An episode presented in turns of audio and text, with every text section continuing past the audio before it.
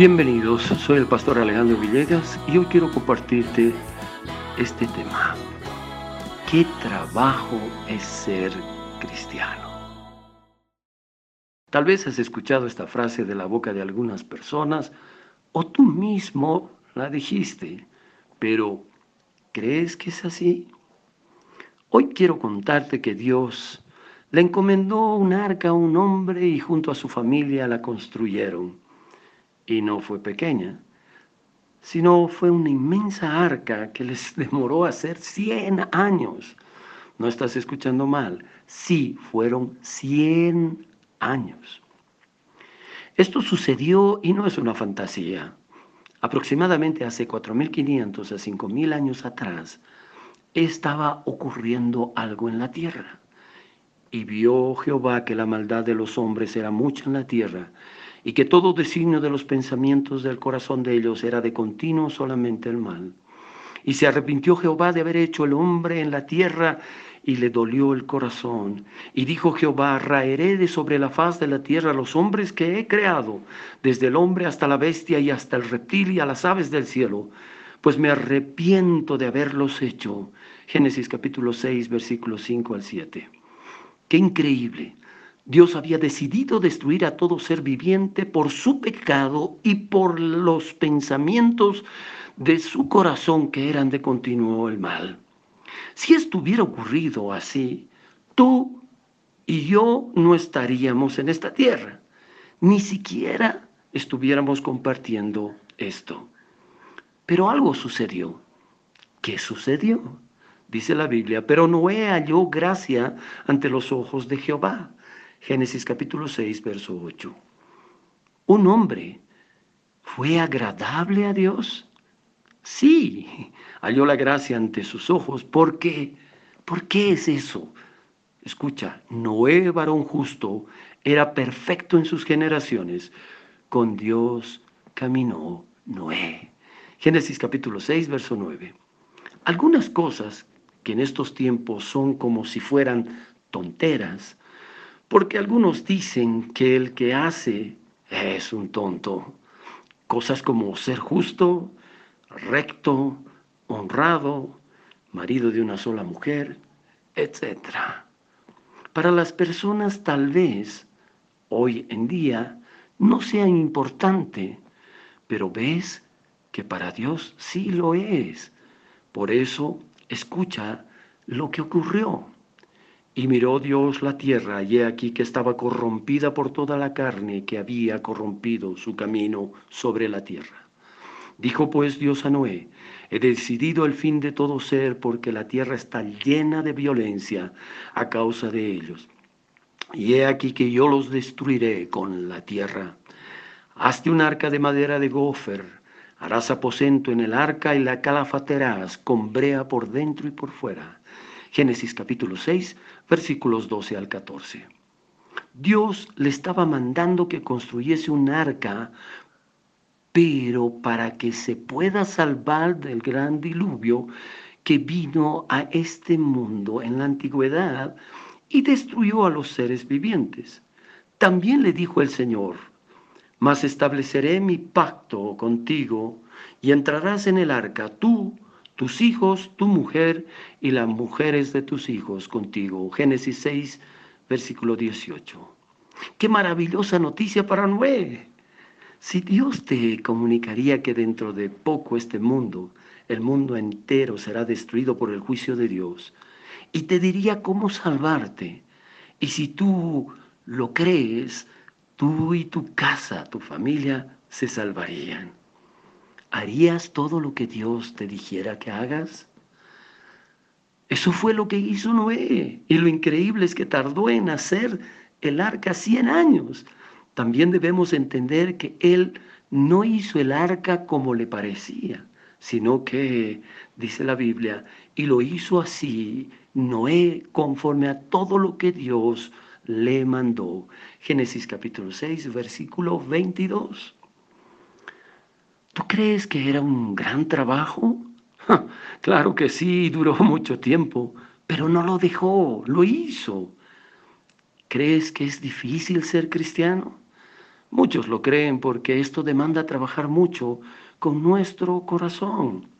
No estoy hablando de nuestro corazón que bombea la sangre a todo nuestro cuerpo. No, no, no, no, no. Estoy hablando del centro de nuestra vida, el alma, donde están nuestra mente, emociones y voluntad, la cual quiere hacer muchas veces lo que Dios le llama pecado. Tú dirás, ¿quién no peca en esta tierra? en partes puede ser cierto, pero la vida del verdadero cristiano está regida por Dios y en la Biblia nos enseña cómo debemos prepararla para que nos salvemos. Así le costó hacerlo a Noé, te costará también a ti. Pero al igual que Dios le dio una promesa a Noé, también ahora tenemos una promesa. Y dice la Biblia, y sacándolos, les dijo, Señores, ¿qué debo hacer para ser salvo? Ellos dijeron, cree en el Señor Jesucristo y serás salvo tú y tu casa.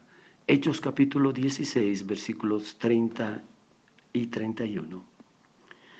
El arca era de madera y con ella se salvó su familia. Dice la palabra, por la fe Noé, cuando fue advertido por Dios acerca de las cosas que aún no se veían, con temor preparó el arca en que su casa se salvase. Y por esa fe condenó al mundo y fue hecho heredero de la justicia que viene por la fe. Hebreos 11, 7. Dios fue el que proveyó el modelo del arca, el material y todas las cosas, pero el Salvador es Él. Y a partir de la muerte de nuestro Señor Jesucristo, Él proveyó la salvación al mundo entero y lo hizo a través de la cruz, la cruz del Calvario donde Cristo murió. Pero no es la cruz la que salva. Jesús es el único Salvador. Y él mismo dijo, porque no envió Dios a su Hijo al mundo para condenar al mundo, sino para que el mundo sea salvo por él. Evangelio de Juan capítulo 3, verso 17. Tú tienes que ser como Noé. Tienes que prepararte con diligencia, santificándote y sobre todo creyendo en el Señor Jesús, para que tú y tu casa sean salvos por medio de Él, porque todo tiene un tiempo. Dice la Biblia, porque es tiempo de que el juicio comience por la casa de Dios. Y si primero comienza por nosotros, ¿cuál será el fin de aquellos que no obedecen al Evangelio de Dios? Y si el justo con dificultad se salva, ¿en dónde aparecerá el impío y el pecador?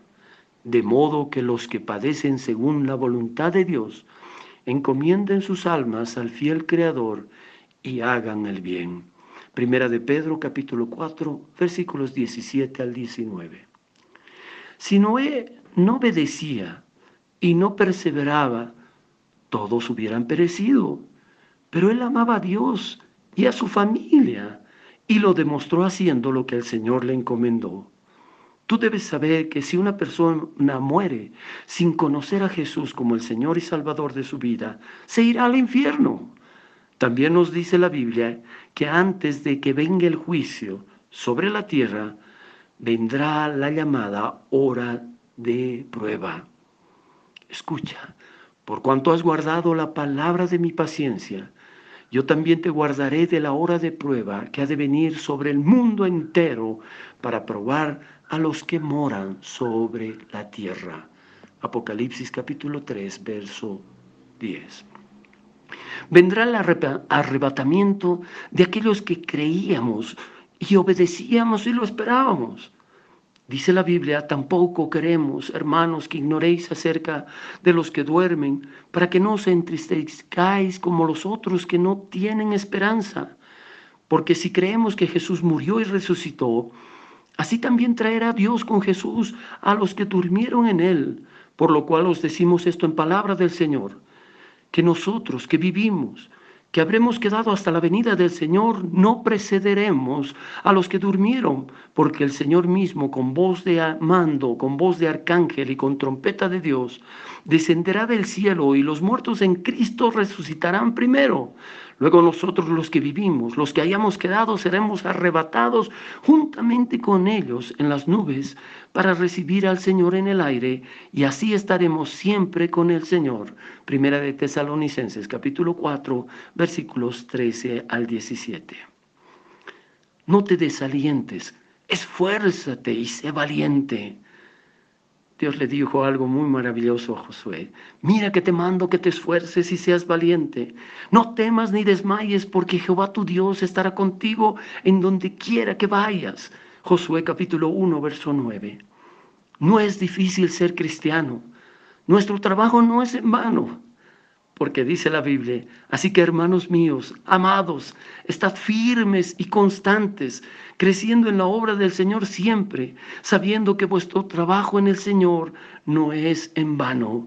Primera de Corintios capítulo 15, versículo 58. Que Dios haya hablado a tu corazón. Dios te bendiga siempre. Si